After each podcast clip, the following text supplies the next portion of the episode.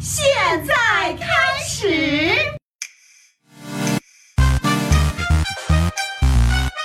小小明吐槽开班比嘞！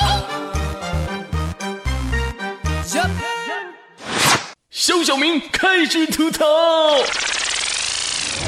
最近一段时间，懂球的小明发现，在这野球场上，有着一脑袋小辫模仿艾弗森的，有吐着信子模仿乔帮主的，有摸摸鞋底舔一舔模仿纳什的，有三分线外一步就开始哐哐投模仿库里的。哎呀！怎么就是没有人模仿詹姆斯啊？哎呀呀呀呀呀呀呀！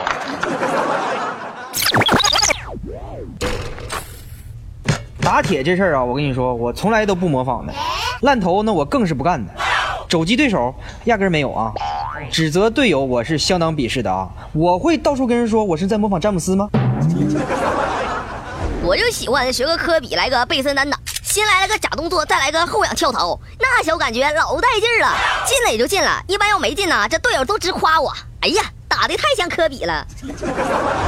像我这种篮球爱好者啊，经常在黄龙那边去打野球啊。像詹姆斯这种球员的打球风格还是很多的，比如说呢，六步上篮呐，或推土机式的一个推进呢，很多很多呀。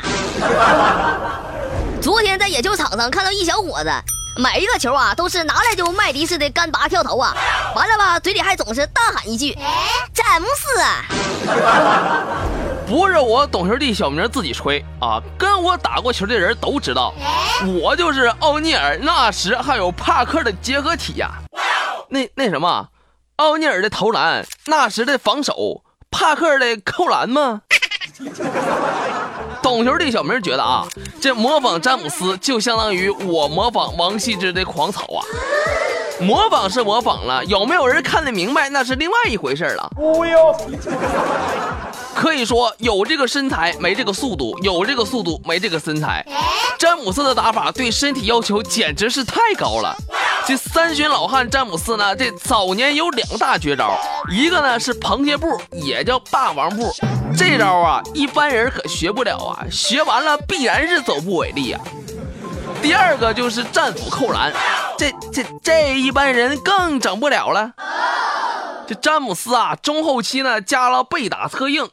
要说啊，有一次小明还真就学了个詹姆斯，玩了个背身策应啊，那家伙咔咔挤眉弄眼了半天呢，队友是一点反应也没有啊。后来呀，防我那老哥说话了，咋的呀？现在打篮球还得 cosplay 关公啊？后来呀，场边的一位老大爷拉住了我，小伙子，你知道你模仿詹姆斯不像最大的原因是在哪儿吗？大爷，那在哪儿啊？你这发际线还不够高啊！